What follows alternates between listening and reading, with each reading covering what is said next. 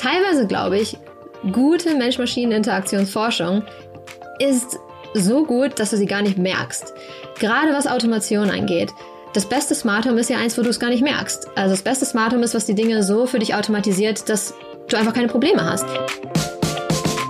Herzlich willkommen zum OMR Silicon Valley Update, der Podcast mit Christian Bützer, der euch von deutschen Erfolgsgeschichten aus San Francisco und dem Valley berichtet.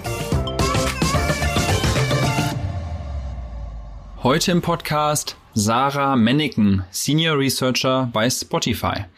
Nach ihrem Doktor an der Uni in Zürich in Mensch- und Maschine-Interaktion oder im Englischen Human-Computer Interaction mit dem Schwerpunkt auf Home Automation zog Sarah vor vier Jahren mit ihrem Mann zuerst nach Seattle, arbeitete dort erst bei Microsoft, dann bei einem Startup, mit dem sie dann nach San Francisco kam.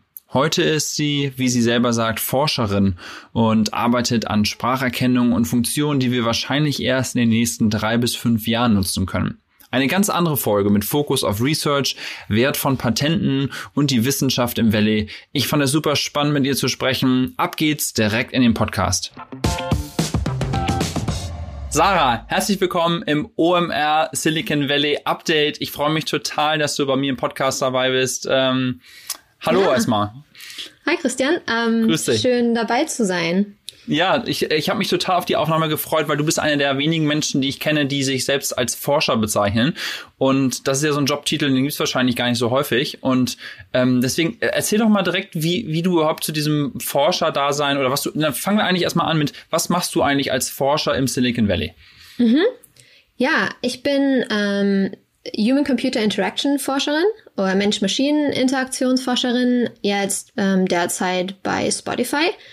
Und ich beschäftige mich daher sehr, sehr viel mit dem Thema, wie macht man Technologie für Menschen zugänglich und ähm, auch mit sehr viel mit dem Thema Innovation natürlich. Also was für neue Technologien können wir entwickeln, was brauchen die Menschen so ähm, und wie muss Technologie sich weiterentwickeln, was muss neu erfunden werden damit Menschen diese neuen Dinge ermöglicht werden. Und ähm, gerade forsche ich eben an diesem ganzen Thema Voice Assistance, Sprachassistenten, ähm, Conversation Interactions. Mir fehlen, wir werden viel die deutschen Worte dafür fehlen. Es tut mir so leid.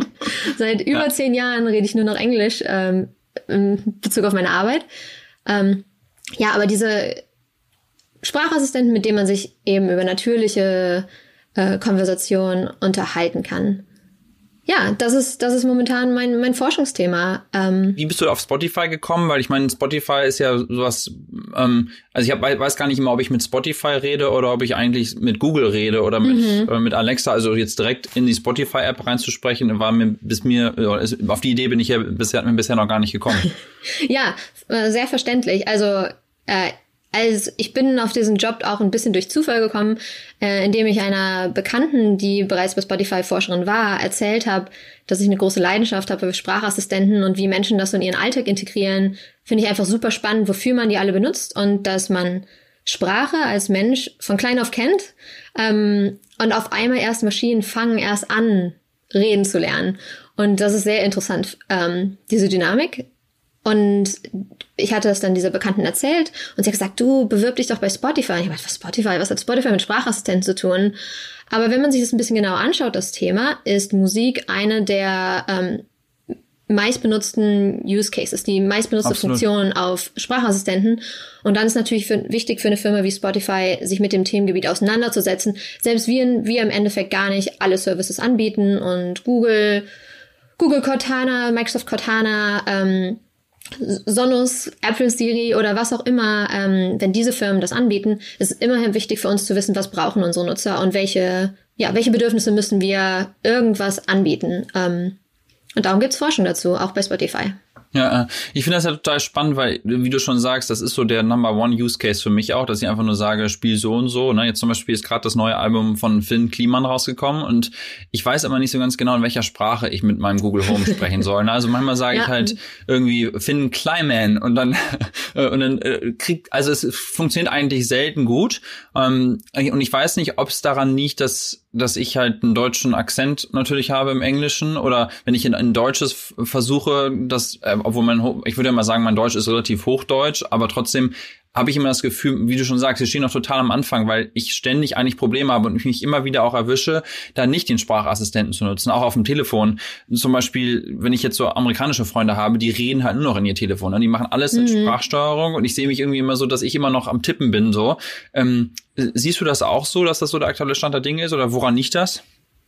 Ähm, ich denke, ja, ich denke, bei vielen Bereichen muss die Technologie noch einiges aufholen. Wir sind als Menschen so sehr gewöhnt, miteinander zu reden.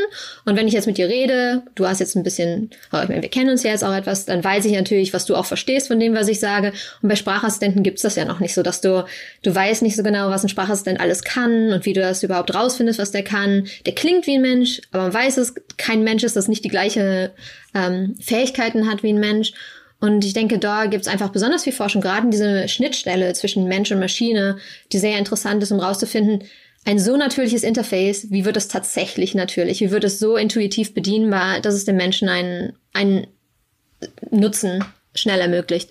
Ähm, und was du angesprochen hast, dieses Thema mit verschiedenen Sprachen, die gemischt sind, das ist ein ähm, sehr, sehr ähm, beliebtes Forschungsthema auch bei den ganzen großen Firmen, die sich sehr viel mit dem Thema ähm, ASR, Automatic Speech Recognition beschäftigen, eben rauszufinden, viele Leute mischen ja auch einfach Sprachen. Und gerade im Bereich Musik ist das natürlich auch interessant, weil du fragst dann nach einem Künstler oder nach einem Album und die Alben haben teilweise selbst gemischte ähm, Sprachen ja. im Titel und so weiter.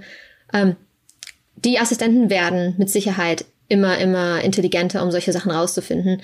Und es gibt auch so persönliche Erfahrungen, die ich gemacht habe, äh, war auch zu Hause meinem eigenen Sprachassistenten ähm, auf Englisch etwas gefragt, anscheinend mit zu viel deutschen Akzent und zack, antwortet mir mein Google Home auf Deutsch. Das hat mich also perfekt verstanden mit meinem äh, Englisch mit Akzent. Ähm, und ja, also da gibt es sehr viel Forschung. Ja, aber ich verstehe trotzdem immer noch nicht, warum einige Sachen wirklich sowas von limitiert sind. Also nochmal zu diesem Finn Kliman Beispiel zurück. Ne? Das war letztes Wochenende gerade. Ich habe das Samstag irgendwo in der Story von, von einer Kollegin äh, von OMR gesehen, dass das raus ist. Habe ich mir das dann angehört, habe ich noch geklickt, habe das also da am Samstag gehört und Sonntagabend habe ich äh, hier bei mir im Haus renoviert. Habe ich gedacht, ach, machst du das Album an? Meine Hände waren voll Farbe. Also was mache ich? Play-Album vom Finn Kliman. Und er hat es nicht verstanden, obwohl ich gerade am Tag vorher das Album ja schon mal gehört habe, ne, wo ich mir auch so denke, okay, da könnte man jedenfalls so eine gewisse Heuristik einbauen, so okay, was hat der in den letzten paar Stunden gehört? Oder auch so Playlists, die man irgendwie häufig hört, dass so die einfachsten Sachen überhaupt mhm. immer noch gar nicht funktionieren. Und ich, also ist das ist das ein Google-Problem oder ist das ein Spotify-Problem oder ist das ein allgemeines äh, Problem einfach in der Spracherkennung, dass man wirklich, also dass es so kompliziert ist, dass sowas gar nicht so einfach ist. Ne? Weil jetzt, sag mal, ich bin ja ein Produktmanager bei LinkedIn, wo wir jetzt nicht Spracherkennung machen, aber schon auch, sag mal, NLP Geschichten, also mhm. dass man halt Natural Language Processing macht, aber da habe ich ja immerhin eine Textphrase und da kann man halt Heuristiken relativ einfach äh, anwenden. Ne? Also Heuristik für die Leute, die das nicht wissen, was das ist. Also man sucht sozusagen nach bestimmten Phrasen ja. und äh, matcht das dann halt entsprechend. Ja, also ähm, was genau das Problem ist bei dir jetzt genau ja. war, weiß ich natürlich nicht. Aber es kommt immer sehr, sehr stark auf die Integration und die Zusammenarbeit an, wer welche Entscheidung übernimmt. Und ähm, deshalb, also da kommt es ja wirklich sehr darauf an, was die spezifische Integration ist und wie das dann entschieden wird, welche Sachen, die dann vorgelegt werden oder ent, ent, ähm, ja, ausgewählt werden für dich persönlich. Ja. ja. ich bin auf jeden Fall total spannend, wie es da mhm. weitergeht. Aber lass uns doch mal ein bisschen erstmal darüber äh, sprechen, wie du hier hergekommen bist. Ne? Du hast mir mal erzählt, dass du zu einem Two-Body-Problem gehörst und dass du eigentlich schon viel früher in San Francisco gewesen bist. Aber du bist ja auch schon ein paar Jahre hier. Erzähl doch mal, wie das so zustande gekommen ist. Äh, weil du, eine Sache noch, die du mir auch gesagt hast, du meintest irgendwann mal zu mir, ja, also wo soll ich denn sonst arbeiten? Dass du so komplett für selbstverständlich ge gehalten hast, dass das der Ort ist, wo man sich aufhält. Ja, was heißt selbstverständlich gehalten? Aber ich glaube, dass für jemanden, der in diesem ähm, User Experience oder speziell, ähm, ich, also ich arbeite hier grob im Bereich von User Experience und Interaction Design und eben der Forschung. Und ich glaube, in dem Bereich gibt es hier eigentlich einfach mehr Möglichkeiten. Und vor allen Dingen für, für Firmen, die investieren in diese etwas weiterschauenden ähm, neuen Technologien und wieder die Mensch-Maschinen-Schnittstelle ist. Ich glaube, das findet man vor allen Dingen hier viele Firmen, die einfach ähm, die nötige Struktur haben und die nötige Firmenkultur haben, die das stark fördern und dann eben viele Forscher einstellen. Gibt es sicherlich auch mehr in Deutschland und wie gesagt, seit irgendwie fast zehn Jahren bin ich ein bisschen mehr in, in die USA mit ähm, ähm, amerikanischen ähm, Doktormutter und ähm, sehr amerikanisch orientierten, auch im Diplombereich schon Professor. Deshalb ist die Orientierung einfach viel mehr in die USA gegangen. Und ähm, ja, ich glaube, ähm, hier gibt es einfach viel mehr Auswahl und deshalb ist es hier viel einfacher, was zu finden als in Deutschland momentan. Und du hast ja gesagt, äh, mit diesem Two-Body-Problem, also wie ist das genau entstanden? Ja. Also wir können ja noch mal ein bisschen vorher anfangen erstmal. Also du hast ja promoviert und warst in Zürich und dann bist du irgendwie hergekommen. Also wie, wie, wie war der Weg da? Ja, ähm, ja, ich wäre, wie du schon gesagt hast, ich wäre schon relativ früh hier oder früher hier gelandet. Ähm, ich habe mein, mein Doktorarbeit war jetzt zum Thema Smart Homes, äh, Gebäudeautomation. Und damals habe ich dann Interviews mit Google geführt als Interaction Designer, also leicht anders, gar nicht als Forscher, sondern eher Designer. Und ähm, ein Angebot bekommen, auf das ich mich riesig gefreut hatte. Aber dann gab es das Problem auch Fernbeziehungen und mein Partner ist auch ähm, im Forschungsbereich und hat eine sehr interessante Stelle gehabt. Und gerade als Forscher ist man ja sehr vertieft auf sein, sein Themengebiet. Und ähm, da war es natürlich eine schwierige Entscheidung, was man da macht. Führt man weiter Fernbeziehungen? Trifft man sich an einem Ort? Ähm, und das kam dann alles in die Erwägung rein. Diese Entscheidung war also dann nicht einfach, wie verfolge ich mein nächstes Karriereziel, sondern es war wirklich eine eine Mischung aus, was sind private Ziele, was sind berufliche Ziele. Und ähm, so bin ich dann erstmal an der Westküste zumindest auch gelandet und ähm, mhm. auch in einer sehr tollen Firma. Ich durfte dann bei Microsoft Research für eine Zeit arbeiten. Wie lange auch, ist das her jetzt? Das ist jetzt vier, vier Jahre her, glaube ich. Mhm. Ähm, oder knapp über vier Jahre, ja, so ungefähr. Und ähm, und dort dann im Themenbereich ähm, Computer Vision und ähm, mit Machine Learning mich was mehr auseinandersetzen und Augmented und Virtual Reality. Also auch durchaus ein super spannendes Thema. Ähm, und deshalb war der Kompromiss dann letztendlich ja überhaupt nicht so schlimm. Aber ähm, so gab es einen kleinen Umweg vor, über Seattle ähm, in, nach San Francisco. Und wie, also ich meine, viele Leute fragen sich ja immer, wie man sowas visumstechnisch macht. Mhm. Da kannst du halt noch mal kurz erzählen. Also wenn du halt einen Doktor hast, dann hast du wahrscheinlich so ein bisschen so eine Art Fast Track, ähm, um hier herkommen zu können. Ja, also das definitiv. Ich glaube, das, was ich jetzt auch mit so ein paar aus der deutschen Expert-Community gehört habe, ist tatsächlich ein großer Unterschied. Als Forscher, ich war mehrfach in den USA. Ich war für Praktika zweimal dort als äh, Visiting, also Visiting Researcher war ich einmal dort und dann auch eben für zwei äh, verschiedene Firmen.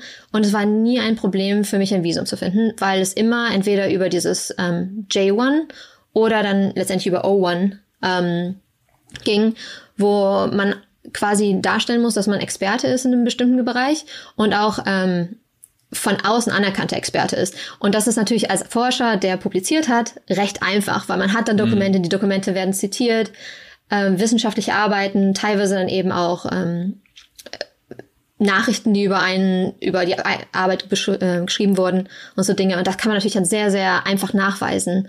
Was viel, viel schwieriger ist, wenn man immer nur firmenintern gearbeitet hat, dann hat man natürlich nicht so diese äh, externe ähm, ja, Anerkennung des Aber das ist ja ziemlich spannend, ne? weil du bist ja weiterhin eben Forscher und machst weiterhin nicht nur das interne Forschen, sondern das ist ja dann auch Teil des Jobs. Also mhm. ich, ich habe immer das Gefühl, in Deutschland oder vielleicht auch eher in Europa ist es so, dass man eben dann, wenn man Forscher ist, an der Uni bleibt und das ist praktisch der einzige Ort, wo es sowas gibt, so richtig. Oder man muss halt hier vielleicht in die USA kommen, wo man dann überhaupt auf die Unternehmensseite wechseln äh, will. Und es gibt natürlich auch wahrscheinlich jetzt bei irgendwelchen großen Automobilfirmen auch genau. Forschungsabteilungen, wo man irgendwie was machen kann. Aber das ist ja schon ein, ein großer Unterschied, ne? Ja, also so, so hat es auf mich auch immer sehr stark gewirkt ähm, in der Vergangenheit. Ich glaube, es scheint sich so ein bisschen zu ändern. Ich meine, selbst Firmen wie Apple, die ja traditionell sehr, sehr ähm, verschwiegen sind und nicht sich so viel mit beteiligen am Publizieren, selbst die öffnen sich ähm, mehr, weil viele Forscher, auch für mich persönlich, ist es sehr, sehr wichtig, an der ähm, öffentlichen ähm, Wissenschaftsarbeit teilzunehmen. Die ganzen Akademiker an, an Unis, die stellen, sind alle gefördert und bezahlt durch öffentliche Mittel und deshalb stellen sie natürlich ihre Forschungserkenntnisse auch öffentlich zur Verfügung. Und ich finde, ähm, wenn ich davon äh, einen Vorteil haben möchte, was ich ja tue, weil ich die ganze Arbeit lese und deren Erkenntnisse mit in meine Arbeit übernehme, finde ich es auch irgendwie eine fast so ethische oder moralische äh, Verantwortung, selber auch so viel möglich ist, ähm, auch öffentlich mitzugeben. Und das machen wir auch sehr stark. Also wir sind sehr stark daran interessiert, dass wir unsere Erkenntnisse auch wieder der öffentlichen Forschungsgemeinschaft ähm, zurückgeben. Deshalb sind wir, publizieren wir weiterhin auf Konferenzen. Ähm, und natürlich muss man da, wenn man in Industrie arbeitet und durch die Industrie bezahlt ist, muss man natürlich dann teilweise manchmal etwas länger warten, weil Sachen patentiert werden sollen oder äh, weil es für einen Produktlaunch oder so gerade relevant ist. Es gibt ja. andere Timelines, ähm, aber weiterhin durchaus wichtig, diese das Teilnehmen an einem öffentlichen Wissenschaftsarbeit. Und du sagst da gerade was Interessantes, dieses ganze Ding um, um Patente mhm. herum, ne? Also das ist ja wahrscheinlich auch gerade in Deutschland mit dem deutschen Marken- und Patentamt oder das heißt, ähm, ja irgendwie sowas, was so so tief verwurzelt ist irgendwie in der in der Innovation und und aber auch dann wiederum Geschwindigkeit. Ich habe so ein bisschen das Gefühl, dass das so ein bisschen bricht in den letzten Jahren, dass Patente gar nicht mehr so wichtig sind. Also vielleicht ist es auch nur eine Wahrnehmung, ne? aber vielleicht wenn ich jetzt zum Beispiel da bei Tesla sehe, wo die gesagt haben, okay, alle unsere Patente hier ihr dürft auch alle mitforschen, dass einfach viel mehr Kollaboration stattfindet, statt irgendwie gegeneinander anzugehen und sich in irgendwelchen Rechtsstreiten aufzufinden. Ja. Hast du auch das Gefühl, dass das so offener wird irgendwie? Ähm, ich finde, Patente sind ein unglaublich schwieriges Thema, weil dieses das ganze Thema Intellectual Property oder äh, geistiges Eigentum, schätze ich mal, ja. ähm, ist halt sehr wichtig für, für Innovation. Ähm, natürlich, so was man klassisch kennt, sind halt die großen Firmen, die sich dann eben weil man gleich abgerundete Ecken am Telefon hat, die sich deshalb dann verklagen und so.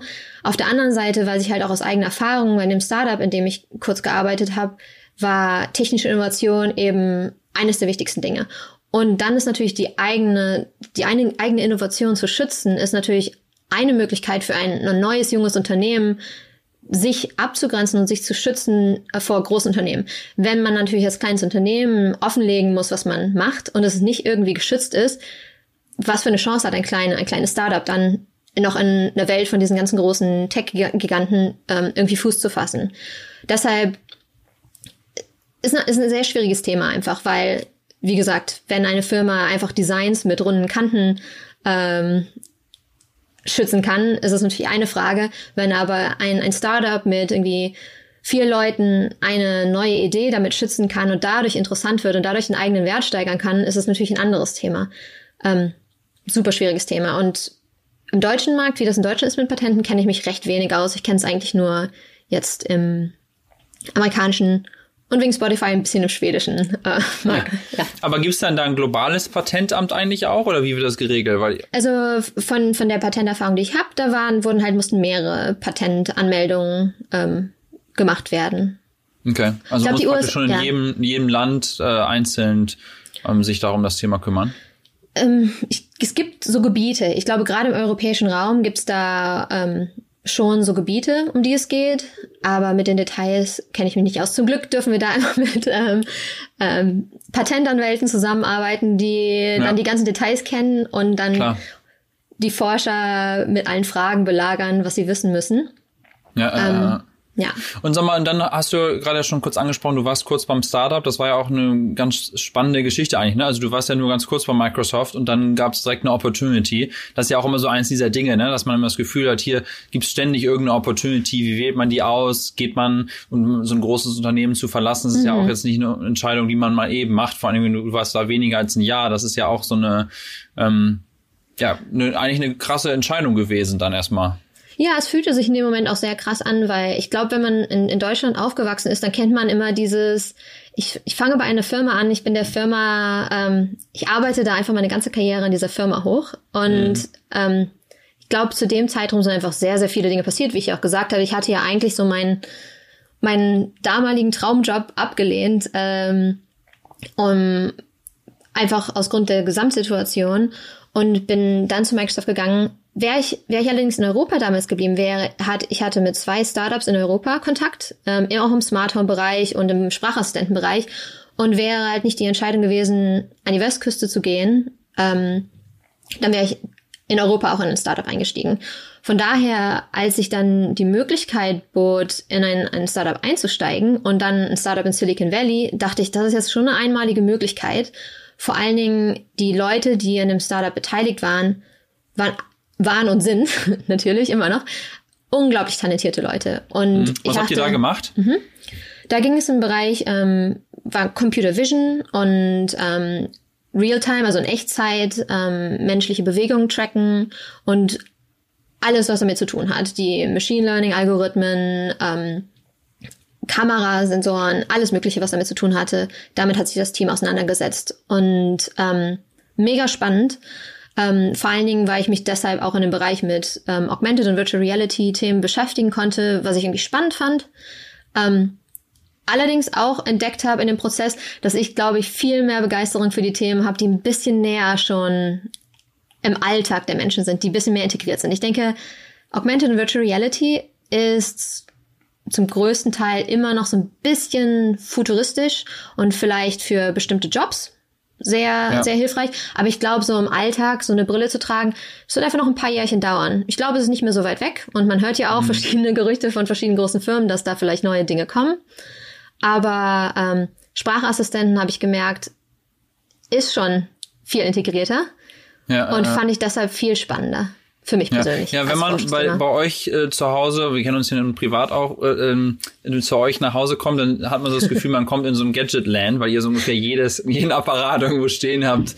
Ähm, ja. der, äh, kannst du da mal so ein bisschen erzählen, was für dich gerade da so die spannendsten Sachen sind? So, so Spracherkennung ist natürlich eine Sache, aber was ist noch so an Technologie gerade da, die ja, dich besonders begeistert vielleicht? Das ist übrigens immer so eine Frage, die ich in, in Produktinterviews stelle, wo ich die Leute mal sage, erzähl mir mal von einem Produkt, was du jeden Tag benutzt, was ich nicht kenne ähm, und pitch mir das. Also uh. die Frage sozusagen jetzt an dich. Ja, das ist schwierig. Also ich glaube, ähm, unser äh, Familienzuwachs, ein Kind zu haben, das hat ziemlich ähm, unsere Zeit einfach eingeschränkt, so ganz verrückte Sachen zu machen. Ähm, also ich denke, für den Alltag ist es wirklich die Integration und ich meine, das habe ich natürlich auch schon gemacht früher und deshalb ist das für mich natürlich besonders ähm, naheliegend, ist die Integration von den verschiedenen Services, die man zu Hause hat. Ähm, wenn, wenn wir jetzt das Haus, in dem wir wohnen, wenn wir es besitzen würden, dann sähe es sicherlich nochmal ganz, ganz anders aus.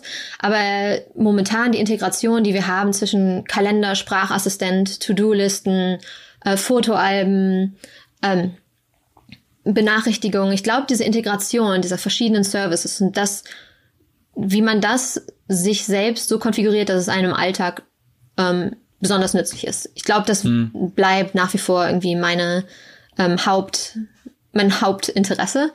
Ähm, ich habe aber das Gefühl, da, da ist man auch noch komplett am Anfang. Ne? Also ich bin ja. ja auch in dem Thema so ein bisschen drin und habe ziemlich viel in meinem Haus irgendwie automatisiert mit den ganzen, mit, was ich mit Security-Kameras und Lichtschaltern und ähm, Glühbirnen und alles, was man eben so hat.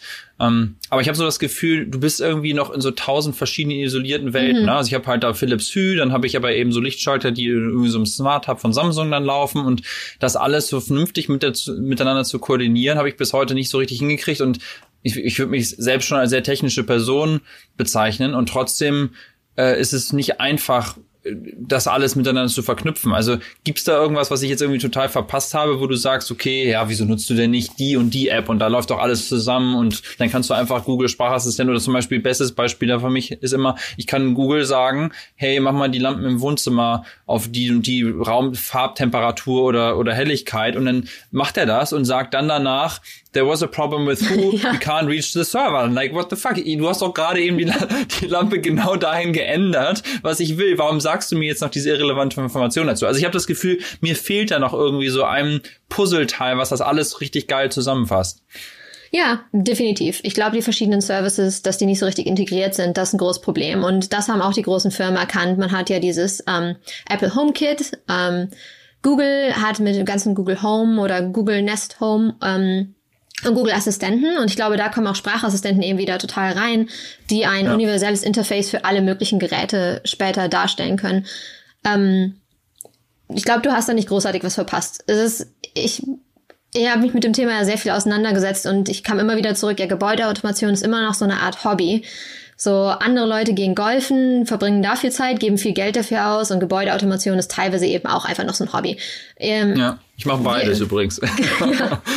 ja, super. Ähm, dann, dann muss man gucken, wie du deine, dein Golfen automatisierst, dass du ein kleines Wägelchen hast, was hinter dir herfährt und so automatisch. Ja, nee, ich trage meine Tasche. Aber, Ja. ja. aber, aber du sagst auch wirklich, das ist wirklich alles noch am Anfang. Also es ist nicht so, dass ich jetzt irgendwie die eine Innovation verpasst habe, sondern es ist wirklich noch so ein Frickelding. Ne? Weil ich habe auch immer das Gefühl, wenn neue Engineers bei mir im Team anfangen, viele Leute haben das so als Hobby und geben das dann an und dann tauscht man sich aus und jeder hat da so irgendwie seine Hacks. Aber ich frage mich immer, wann wird das dann massentauglich, wenn das noch so weit weg ist? Ne? Also das ist Ja, ich glaube, du wirst nie das Gefühl haben, dass massentauglich ist, weil diese, auch der Begriff smart ist ja sehr dynamisch irgendwie. Wenn du überlegst, dass vielleicht vor 100 Jahren war dann vielleicht, dass du Lichtschalter und Licht, elektrisches Licht hattest, war smart, dass du, oder dass du Wasser hattest oder Wi-Fi. Wi-Fi war früher ähm, auch ja nicht immer grundsätzlich gegeben und da musste man auch irgendwo sein, wo ein Stecker war. Muss man jetzt nicht mehr sein. Das ist schon irgendwie smart. Und ich glaube, weil dieser Begriff so dynamisch ist, wirst du immer was Neues finden. Zum Beispiel, du sagst, ah, jetzt muss man immer noch so viel rumfrickeln und hacken. Ich denke, das, was du jetzt als rumfrickeln und hacken aufnimmst, ähm, das ist, mittler es ist eigentlich schon viel, viel einfacher, wenn ich überlege, vor fünf Jahren, da haben die Leute halt wirklich E-Technik-Projekte machen müssen, um gewisse Automation hinzukriegen. Und jetzt ist halt, Ja. du schraubst deine Philips Hue rein, du musst dann rumfrickeln, das dann mit dem Google Home irgendwie zu verbinden, aber du klickst dann nur noch. Du musst nicht mehr selber deine Treiber schreiben, du musst nicht mehr selber irgendwelche komischen Skripte in irgendwelchen Foren runterladen und hoffen, dass es auf deinem Home-Server kompiliert. Von daher, da- die Frickel, das Frickeln ist halt viel, viel komfortabler geworden. Und es gibt so viele Services, die Sachen verknüpfen, die früher fast unverknüpfbar waren mit If This Then That, wo du alles mögliche, du kannst dein Google Spreadsheet mit deinem Nest verbinden. Du kannst ähm, alle möglichen Geräte miteinander verbinden dadurch, äh, die da auf dein Instagram posten, wenn dein Licht eingeht, wenn du das wollen würdest.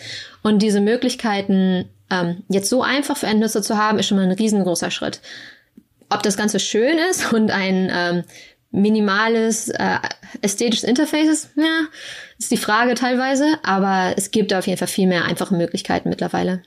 Ja, ja, du hast recht. Da ist dann wirklich diese Sprachassistenz wahrscheinlich der beste Weg, ne? Weil da muss ich halt nachher keinen, also es muss natürlich irgendwie aufgesetzt werden, aber ich muss dann nicht mehr überlegen, wie sieht das aus oder so. Und ich, ich, ich, ich, ich, ich nehme sozusagen eine komplette Komponente raus und ähm, habe dann einen Ort, an dem ich spreche und der steuert dann alles. Das ist eigentlich die beste Möglichkeit, das alles zu lösen. Ja, also so als Forscher bin ich da direkt wieder so, ah, es kommt drauf an.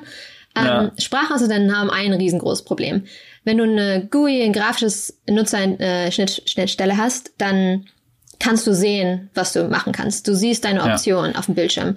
Und Ja. Sprachassistenten sind so ein bisschen wie so ähm, Command-Line-Interfaces, wie so dein Terminal, wo du halt nicht weißt. Du kannst alle schreiben. Du hast sehr, sehr viele verschiedene Dinge, die du machen kannst, aber du weißt nicht unbedingt, was du sagen, sagen kannst. Ja. Mit Sprachassistenten, die werden immer besser, wenn man manchmal Sachen fragt. Ähm, wir benutzen zu Hause hauptsächlich Google Home. Wenn man da Sachen fragt, dann hilft es einem manchmal dabei oder sagt, es nicht verstehen kann. Du hast verschiedene Optionen, auch dein, dein, dein Telefon zu benutzen, wo es dir dann Sachen anbietet, die du fragen könntest. Also es wird besser, aber Sprachinterfaces nehmen zwar erstmal das Problem weg, wie, wie wie bediene ich es und wo bediene ich es, aber f- führen natürlich ein neues Problem ein und das, was soll ich denn überhaupt fragen und wie frage ich, was ist die richtige Sprache? Und wenn man sich überlegt, vor, vor ein paar Jahren noch war, war es sehr unnatürlich. Du hast halt nur Kommandos geben können. Und mittlerweile sagst du vielleicht dann zu Alexa, ähm, kannst du bitte Musik für mich abspielen? Und sie sagt, ja, ja, gerne oder so, weil die Forscher, die dort an einem Produkt arbeiten, sich überlegt haben, wenn der Nutzer was Freundliches sagt, hey, dann lass doch mit was Freundlichem antworten. Also es wird sehr viel natürlicher, die Interaktion. Ja. Ja, äh, spannend. Ähm, sag mal, lass uns noch mal ganz kurz zurückkommen auf äh, Spotify. Du hast ja vorhin schon ein bisschen gesagt, dass du da forschst und so, aber kannst du da noch ein bisschen konkret werden? Gibt es da irgendwie was, wo du gesagt hast, okay, das Feature, an dem habe ich mitgearbeitet und bin total stolz drauf. Das ist so das Wichtigste, was wir gemacht haben. Oder ich weiß nicht, gibt es irgendeine Möglichkeit, ist klar, immer bei großen Firmen kann man nicht so viel erzählen, was so in der Zukunft ist, aber gibt es irgendwas, was du so da als Story erzählen kannst? Ja, ich glaube, dass das ähm, das Tolle an der gerade an der spezifischen Position, die ich habe, ist halt, dass es teilweise sehr weit ähm, vorausdenkend ist. Das heißt, ähm, manchmal arbeite ich gar nicht an einem spezifischen Produkt, sondern eher so mit an der Strategie und teilweise auch an, an Forschungsprojekten, die einfach vielleicht niemals überhaupt rauskommen werden, weil sie vielleicht dann in dem Moment nicht mehr zur Businessstrategie oder so passen. Ähm, deshalb, ich denke, die meisten der Sachen, denen ich gearbeitet habe, sind eher momentan in Papern und Patenten oder noch intern. Mhm. Ähm, aber du kannst durchaus im, im englischsprachigen Raum, ich glaube, in Deutschland funktioniert das leider eben noch nicht, kannst du durchaus probieren, über Spracheingabe in der Mobile App ähm, das mal auszuprobieren. Ähm, aber viele der Dinge, an denen ich spezifisch gearbeitet habe, die werden einfach noch nicht extern leider verfügbar sein. Ja, ist das aber auch frustrierend? Also ich, meine Frau hat auch einen Doktortitel ähm, in Psychologie allerdings und ich habe immer so das Gefühl, dass vieles halt auch so also so theoretisch ist und so weit entfernt und so, das finde ich halt das gerade das Schöne, wenn man irgendwas baut. Also als Produktmanager, mhm. da bin ich ja dabei, ich baue was, das baue ich jetzt und dann morgen ist das geschippt oder ich arbeite gerne mit Holz und baue irgendwelche Sachen, weil da habe ich wirklich so dieses immediate Feedback und ich irgendwas abgeschliffen habe, ist es danach glatt. Ähm, ist das für dich vielleicht manchmal, ist, also ist das frustrierend auch, dass dann Sachen so besonders lange dauern oder ist es einfach, weil du sagst, okay, das ist der Weg, den ich mir schon immer vorgenommen habe, ich habe einen PhD gemacht, das ist einfach, das ist wichtig, weil sonst können wir uns halt nicht weiterentwickeln. Ich glaube, es ist eine Mischung. Also ich habe gern Variation. Deshalb ich arbeite schon mit Teams zusammen, die Produkte dann launchen und darauf habe ich dann Einfluss durch meine Forschung und durch mein, mein Feedback über welche Ziele die sich setzen für ein Quartal oder irgendwie sowas. Ähm, ich bin weniger natürlich dann direkt involviert in die Implementierung im Alltag von diesen Dingen. Ähm, deshalb sehe ich aber schon Sachen, wo ich mich mir dann freue, wenn die dann irgendwie möglich sind, wenn auf einmal der Nutzer eben, wie du sagtest, so Sachen wie ach, ich habe das doch gestern abgespielt, warum ist der Sprachassistent, warum zeigt er es nicht? Du kannst ja mal die Mobile-App ausprobieren und musst mir dann später mal sagen, was die Mobile-App für dich macht, wenn du das hast. Ja, äh, äh, und da sieht man dann schon so, so Sachen, die es dann tatsächlich zum Nutzer finden. Teilweise glaube ich, gute Mensch-Maschinen-Interaktionsforschung ist so gut, dass du sie gar nicht merkst. Gerade ja. was Automation angeht. Das beste Smart Home ist ja eins, wo du es gar nicht merkst. Also das beste Smart Home ist, was die Dinge so für dich automatisiert, dass du einfach keine Probleme hast. Und äh, das kommt auch in der Forschung mehr wieder auf. Es ist sehr einfach, ähm, Leute zu befragen, was gefällt dir nicht daran, ähm, welche Probleme hast du. Es ist manchmal sehr, sehr schwierig herauszufinden, was ist denn das Beste an deinem Smart Home, weil es vielleicht so gut ist, dass du es überhaupt nicht merkst. Ähm, ja. Weil es so integriert in deinen Alltag ist. Ähm, ja. ja. Ja, ja, das ist echt total spannend, ne, dass du eigentlich Techno also Technologie praktisch entfernt oder entfernen musst fast, damit damit es besser wird für einen oder dass man es halt nicht mehr merkt. Habe ich das nie so drüber nachgedacht. Das, das ist wirklich eine ja, Forschungsmethode. Ja, ja. Also es gibt durchaus Studien, wo wir Leuten irgendwie ein neues Feature geben, um es ihnen dann wieder wegzunehmen und dann gucken, ob sie es vermissen. Sag mal, und bei mir im Podcast geht's ja vor allem auch um Deutsche hier im Valley mhm. und so diesen Vergleich zu Deutschland und hier. Du hast ja schon über so ein paar Themen gesprochen, aber gibt's so andere Sachen außerhalb von, hier gibt's viele Firmen, die Forscher anstellen, aber gibt's so andere Sachen, die dir so total auffallen, die unterschiedlich sind, dass, dass du sagst, deswegen ist das Arbeitsleben hier besonders spannend, jetzt auch gerade vielleicht in Zeiten von Corona oder sagst du, eigentlich ist es mittlerweile schon fast überall gleich, auch gerade deshalb, weil jetzt alle Welt von zu Hause arbeitet. Gibt's da irgendwelche so Punkte, die, die dir direkt einfallen? Ähm, ich finde es recht schwierig für mich, das zu sagen, weil ich habe nie als voll in Deutschland gearbeitet. Also ich habe so als Freelancer gearbeitet und natürlich so Jobs an der Uni und so, aber ich habe nie in der deutschen Industrie wirklich Vollzeit gearbeitet. Deshalb mhm. ähm, kann ich alles immer nur auf, von der persönlichen Meinung, wenn ich mit, mit Freunden in Deutschland rede, bilden. Ja. Ähm, ich glaube, es ist teilweise einfach eine unterschiedliche so Kultur in Unternehmen. Ähm, viele meiner Freunde arbeiten natürlich in der deutschen Automobilbranche. Die ist ja speziell nochmal sehr anders und hat ganz andere Ent Entwicklungszyklus und hier ist ja alles agile und alles irgendwie schnell und im Vergleich zu diesen Automobilfirmen, die natürlich für viel, viel längerfristig planen müssen. Deshalb die Vergleiche, die ich dann manchmal habe, haben einfach viel damit zu tun, mit der spezifischen Branche, auch in der Freunde arbeiten. Ähm, ja, sehr schwierig, den Vergleich für mich persönlich jetzt zu machen.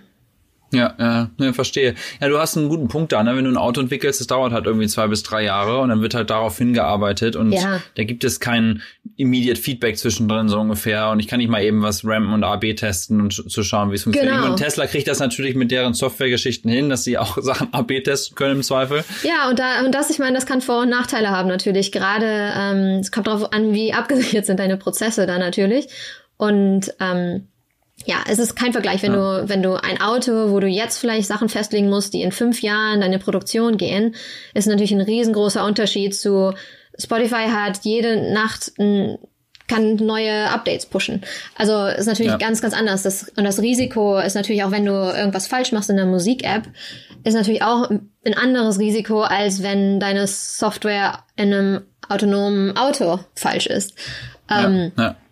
Und da ist natürlich sehr absolut. unterschiedliche Werte. Gibt es noch irgendwas, was du sagst, das vermisst du total aus Deutschland? Gerade da du jetzt hier, hier lebst? Oder sagst du, du bist eigentlich hier super ähm, glücklich und alles ist cool? Ähm, ich glaube, täglich vermisse ich Brötchen. Also das mit den Brötchen, das läuft hier nicht so gut. Ähm, ja. Die, die vermisse ich tatsächlich. Und ich habe auch Freunde, die musste ich immer Aufbackbrötchen aus Deutschland mitbringen, ähm, mhm. wenn ich hierher gekommen bin, früher zum Reisen. Ähm, was vermisst ihr aus Deutschland? Ich meine offensichtlich Familie natürlich. Ähm, meine und die Familie meines Partners, die leben eben in Deutschland. Das ist ein sehr großes Thema, natürlich mal sehr weit weg. Und vor allen Dingen jetzt in dieser Zeit mit Corona und Reisen und kleinem Kind und Reisen.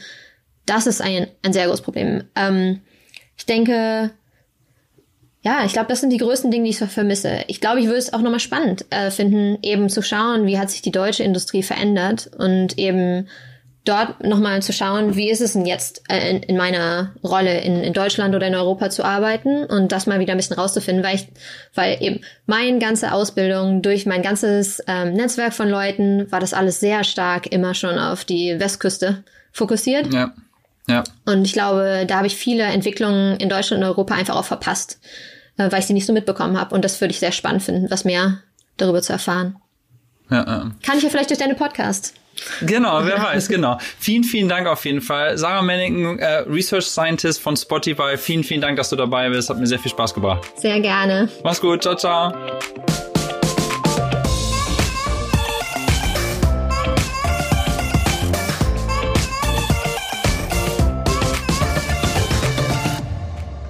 Das war eine weitere Folge vom OMR Silicon Valley Update. Mein Name ist Christian Bützer. Vielen Dank, dass ihr bis hierhin zugehört habt und zum Schluss wie immer die Bitte, falls euch der Podcast gefallen haben sollte, abonniert ihn doch und gebt mir eine Bewertung direkt im iTunes Store.